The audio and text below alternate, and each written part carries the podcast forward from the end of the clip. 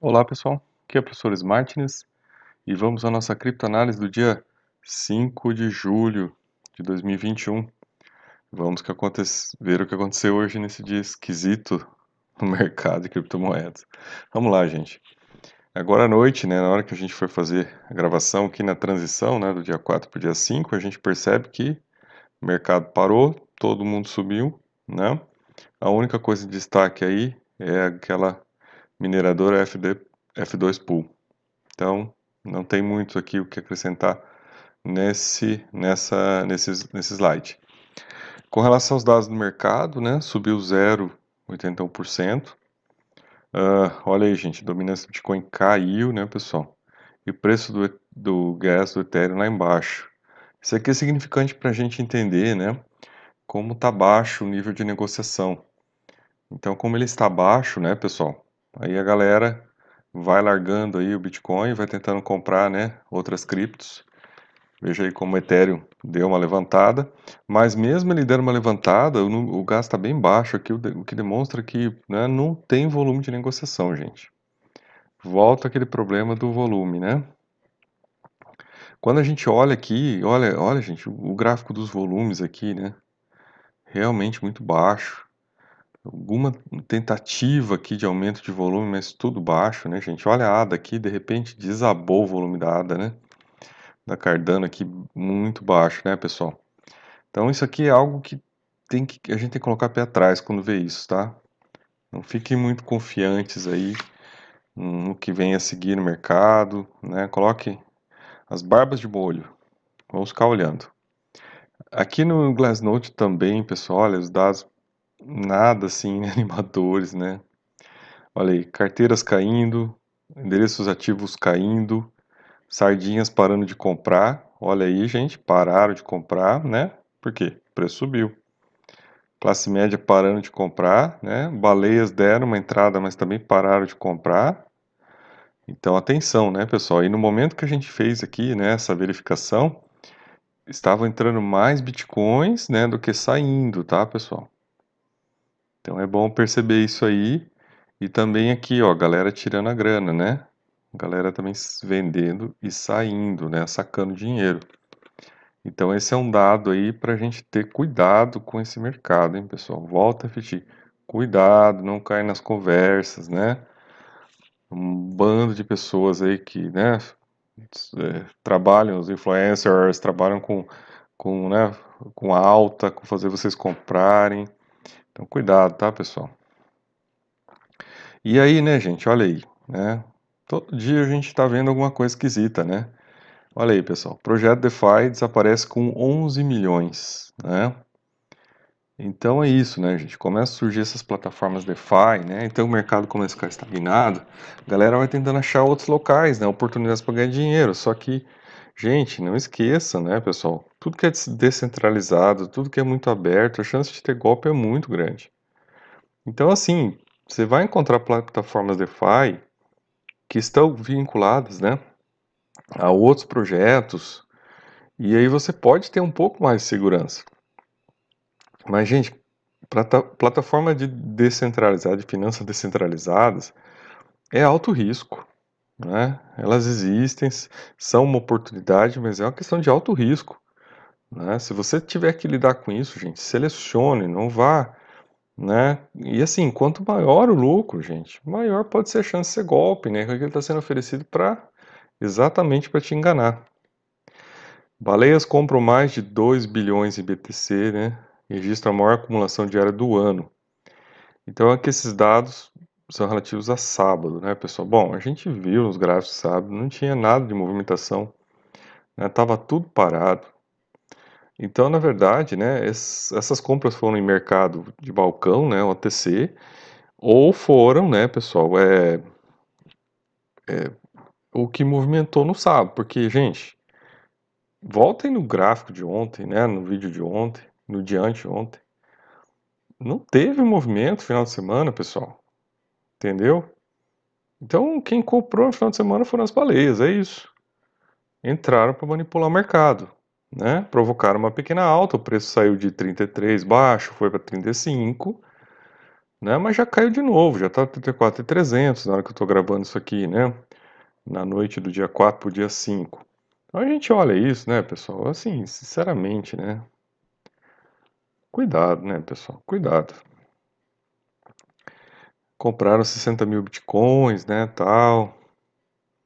São endereços que têm bastante dinheiro. Então fizeram uma manipulação de mercado, né, gente? Estão fazendo uma manipulação de mercado. É uma tentativa realmente de, né? Porque, pessoal, não vamos esquecer, sempre volta aqui a lógica. Esses, essa, essas entidades, elas compram na baixa e vendem na alta, gente. Então, muito cuidado, tá? Olha aí, pessoal, aqui nesse gráfico você vê, olha como foi a entrada delas, olha só. Né? Entraram, puf, compraram um monte. Então, pessoal, cuidado, tá? Olha aí, gente, compra na baixa. O período de compra das baleias coincide com a queda do preço. Por quê? Porque quando sobe, elas vão lá e vendem tudo, né? E aí fica lá sardinhas ainda achando que vai subir alguma coisa, iludidas, vão comprando, vão comprando aquilo, né? Até que não, não sustenta e cai. Então elas estão comprando na baixa. Então assim, gente, para todas as pessoas que querem ter uma oportunidade nesse mercado, vou, vou voltar a falar aqui todas as vezes que for possível. Eu sei que o alcance é baixo, mas pelo menos se eu estiver salvando o patrimônio de uma pessoa, eu já vou estar contente. Só comprem na baixa. Nós não estamos na baixa. Né? As baleias estão comprando agora? Estão, mas por quê? Porque elas saíram lá nos 64 mil e agora estão comprando dobrado. Né? Para elas, é, elas ganharam 100%. Para elas é baixa agora. Para você talvez não seja. Se está entrando agora, não sabe o que vai acontecer. Espera mais um pouco, né? A gente ainda tem nesse mês aí uma grande venda de bitcoins até dia 21 de julho. Né? Então, nos próximos aí 15 dias, tá, pessoal? Vamos observar o que acontece. Nassim Taleb publica livro negro do Bitcoin. Não vale nada, se não for Ponzi e Mega Ponzi. Ao que parece, o objetivo do documento é tentar convencer o mundo que Bitcoin não funciona, que é ruim, que é mal e moralmente questionável. Bom, pessoal, eu fui assistir o vídeo dele, tá? No canal dele, uh, que é NN Talebs, uh, alguma coisa assim. Se você digitar N, maiúsculo N separado, depois Taleb, vírgula S, né? Apóstolo F. S, você vai encontrar o canal dele e ele faz uma análise lá sobre o Bitcoin. Ele fez um artigo científico em dados a partir de dados matemáticos econômicos, né, mostrando como o Bitcoin no longo prazo não tem condição de se sustentar porque não tem, né, algo que o mantenha, né, por não ter existência material, por não servir para as trocas objetivas, por não ser uma moeda estável, é, e porque é, ele só aumenta e só aumenta porque tem mais pessoas comprando, né, dentro de uma ideia até de né, pirâmide. E ele fundamenta isso lá. É, e veja, pessoal, no longo prazo, né, gente, realmente, é, até hoje, se a gente for perceber, né, poucas tecnologias, né, poucas coisas vingaram ou permaneceram por muito tempo, né, as coisas todas mudam, né, o capitalismo tem lá aquela ideia da destruição criativa, né, que as coisas vão, uma vão destruindo as outras e novas coisas vão surgindo no local, né, e a gente já percebe, por exemplo, o Ethereum, que surgiu né, depois do Bitcoin, provocando já né, uma queda aí né, no interesse pelo Bitcoin. A gente já percebe né, o Cardano vindo aí, já começando a ser aceito também por fundos de investimento. Então, né, pessoal, tem que ter pé no chão, tá, gente? Por favor, é o patrimônio de vocês. Né? Não compre a ideia aí de que o Bitcoin é tudo, porque não é tudo, não. Né? É um erro isso. Mesmo que não seja radical a ideia né, de se pensar que o Bitcoin não vale nada, que é só uma pirâmide, né? Não precisamos chegar tanto, mas no mínimo você tem que ter uma precaução, né, por estar tá focando também em outras tecnologias digitais que possam, né, uh, estarem a substituir, num caminho de substituição, né, de destruição criativa do Bitcoin e logo, em algum momento, ele vai ser deixado de lado ou ele vai perder, né, essa capacidade de crescimento de valor, né, gente? Uma hora ele vai começar a manter uma certa estabilidade de preço e com isso vai causar um desinteresse. Se causar um desinteresse, né, gente, essa capacidade de atrair pessoas diminui, né, com quanto também diminui o potencial de aumento de preço dele. Então tem um artigo até que ele escreveu, né, depois vocês podem ler, saiu aqui no Livecoin sobre isso, e no canal dele ele coloca lá, né, uh, ele chama os defensores de Bitcoin de bit, bitjoits, né? Depois vocês vejam lá, né? Hum. Aí, em sua versão atual, o Bitcoin falou em satisfazer a noção de moeda sem governo e provou que nem mesmo é uma moeda, né? No sentido de... Uh, porque as moedas... Gente, as moedas têm que ser estáveis, elas têm que ser usadas para trocas estar hábeis para trocas e não ter oscilações, né? Então, por isso que o dinheiro tem que ser algo que você troca e não é algo que você vai fazer hold, né? Que você quer guardar para sempre, para chegar a um milhão. Né? Então, isso não é dinheiro. Né? Isso é outra coisa. Aí depois ele ataca aqui no segundo parágrafo a questão da reserva de valor. Né? Uma vez que metais preciosos e outras coisas existem são livres de manutenção, né? Então, a questão de, de, se manter isso um longo tempo, enquanto o computador depende de. O Bitcoin depende de energia computacional. E aí, várias análises que ele faz aqui, né, pessoal? É, leiam, eu acho importante vocês assistirem o vídeo.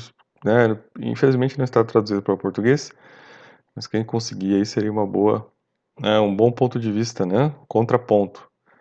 E realmente é difícil a gente achar contraponto, né, pessoal? Principalmente quando né, a coisa gera dinheiro, gera interesse e atrai as pessoas. Então são poucos aqueles que se arriscam, arriscam a fazer contrapontos, hein? Vamos lá.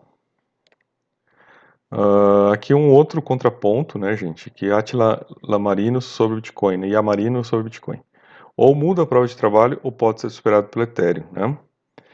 Então, pessoal, é é isso, né, gente? É, o impacto ambiental existe, não dá para ser negado, tá, pessoal? Uh, o Ethereum 2.0 vai retirar a prova de trabalho, então por isso que está todo mundo aí já investindo, né? Apostando no Ethereum 2.0 e realmente aí fica muito, vai ficar muito difícil, né, para o Bitcoin manter essa posição por muito tempo. Então, nos próprios fundos de investimento, né, que têm essa preocupação ambiental, que estão atrelados a regras objetivas de preocupação ambiental estão focados nisso, tá, pessoal? Então, essa é a questão aí. É, quer negociar altcoins, né? Fique de olho no Ethereum, recomendo a veterano, né? E aí, é, por que, que eu trouxe essa reportagem aqui, pessoal? Porque ele está fixando aqui um piso para o Ethereum, né? Para uma queda aí do Ethereum a 1.400 dólares. Tá, pessoal? Então, eu acho que é uma coisa a ficar-se de olho nas próximas semanas, aí nesses próximos 15 dias, né? Ou quem sabe num período maior de tempo, né? Mas como a gente tem esse evento nesse mês ainda, né? Esse é um evento previsível, né? Talvez seria o momento. Ele chegou a 1790, né? Por aí ele chegou na semana passada. Agora vamos ver se isso pode acontecer ainda, né, nos próximos 15 dias. Aí vamos lá, né, gente? Agora vamos às Ponzi News. El Salvador poderá emitir dívida usando Bitcoin em nova proposta. Então olha aí, né, pessoal? Já começa a palhaçada, né? Emitir dívida em Bitcoin, pessoal. É, é muita palhaçada, né? Claro que depois que você vai ler a matéria, você vê aqui que é todo um, um rolo aqui de coisa. Não é, não é Bitcoin, é na blockchain do Bitcoin, que não, não é para isso, mas que é uma, é uma, uma, é, uma, é uma segunda camada que vai ser utilizada para fazer empréstimo e empréstimo vai ser garantido em Tether. Gente, olha, é uma, é uma uma maçaroca isso aqui de confusão. Você vai emprestar seu dinheiro para El Salvador? Para ele te pagar garantido em Tether? Você tem certeza disso? Tether, dinheiro do banco imobiliário? Dinheiro lá, aquela stablecoin emitida sem lastro? que a qualquer momento pode ser proibido nos Estados Unidos. É isso? É sério. Né? Olha, pelo amor de Deus, né? Uh, Brian Armstrong afirma que a moeda digital da China é uma ameaça para os Estados Unidos. É, essa pessoa aqui, ele é né, do, do, governo americano e ele fez uma análise interessante aqui, né, pessoal? Realmente o, esse passo da China em criar o yuan digital, né, ele pode, né, estar servindo aí para que as pessoas realizem trocas à distância, né, e ele pode começar a ser utilizado, né, como marcador aí de, de, de fundamento, até como uma stablecoin, né, pessoal? Em vez de usar o Tether, que é o dinheiro do banco imobiliário, né, as pessoas podem muito bem começar a usar o yuan, que é uma moeda lastreada por um Estado, né, independente do que se pensa sobre a China, mas é uma moeda lastreada por um Estado. E é o Estado que vai se tornar a primeira economia do mundo até 2030. Não esqueçam disso. Né? Isso se os Estados Unidos não acabar com tudo, com essa emissão de dinheiro que estão fazendo, né? Acabar com tudo logo, e aí a China já é a primeira economia do mundo daqui dois anos, dependendo do que acontecer nos Estados Unidos. Mas a estatística é 2030, né? a economia chinesa se tornar a primeira economia do mundo, e daí ela passar a ter um papel de influência, e, só ela, e se só ela estiver atuando com moedas digitais emitidas por, por um Estado, né, pessoal? Né, logo lastreadas por um Estado com a garantia de que não é, né, um dinheiro do banco imobiliário, como é o Tether, isso pode realmente causar um impacto.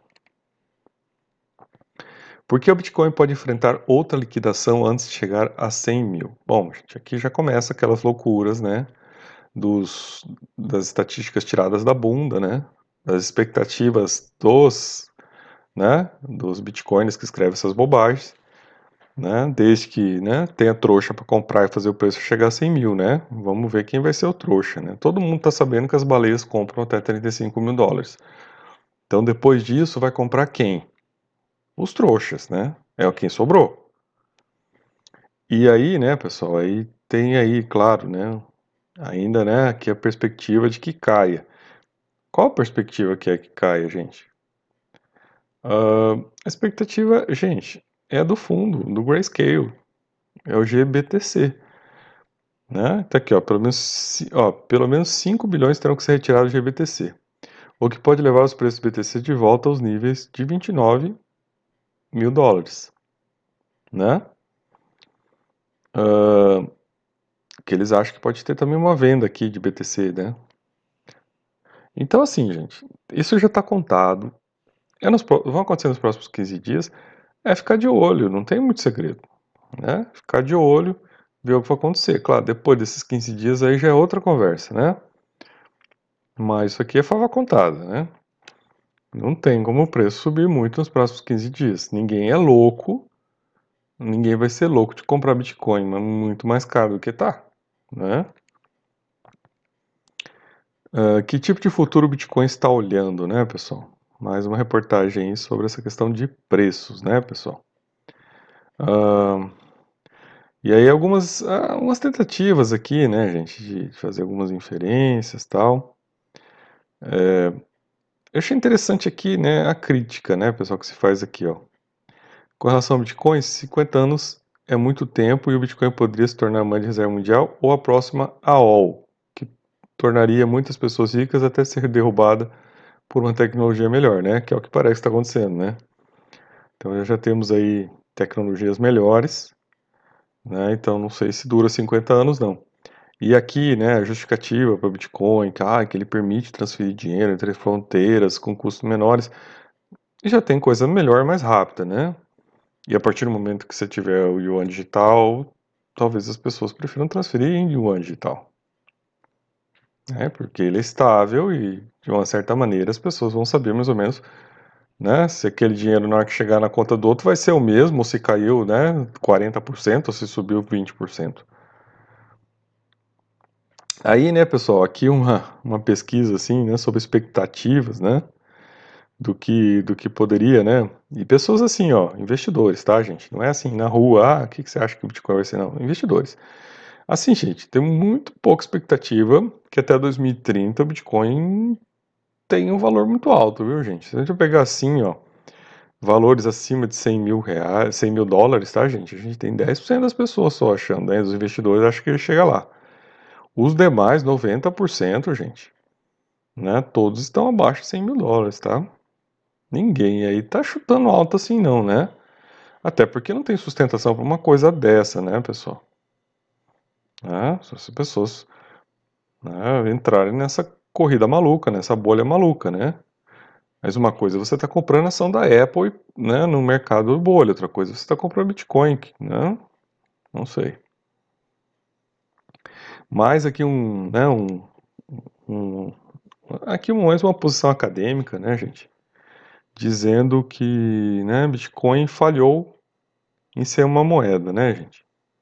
Ouro e Bitcoin não são iguais, né? E aí eu achei muito interessante aqui do professor, né, indiano explicando aqui uma boa moeda, na minha opinião, é aquela que é usada para comprar café, comprar sua casa, comprar um carro e por isso o Bitcoin falhou. Não apenas falhou, falhou miseravelmente. Porque ele fala da questão da estabilidade do valor, gente. Né? Isso que é importante. Moeda tem que ter valores estáveis. Né? Essas oscilações servem para especulação. Né? Então, isso aqui é um ativo de especulação. Analista popular revela a meta de fim de ano para o Bitcoin. Diz que vai vender assim que o Bitcoin atingir esse nível. Então, olha aí, gente, olha. Leiam, né? Se você só está no podcast, preste atenção, vou repetir. Analista popular revela a meta de fim de ano para o Bitcoin. Diz que, olha aí, atenção, vai vender assim que o Bitcoin atingir esse nível. Então, olha só. Volto que eu falei no, na parte anterior. Ativo de especulação. O que, que essa pessoa está falando aqui? Que ela vai especular até chegar num determinado valor, aí ela vai cair fora e vai falar tchau.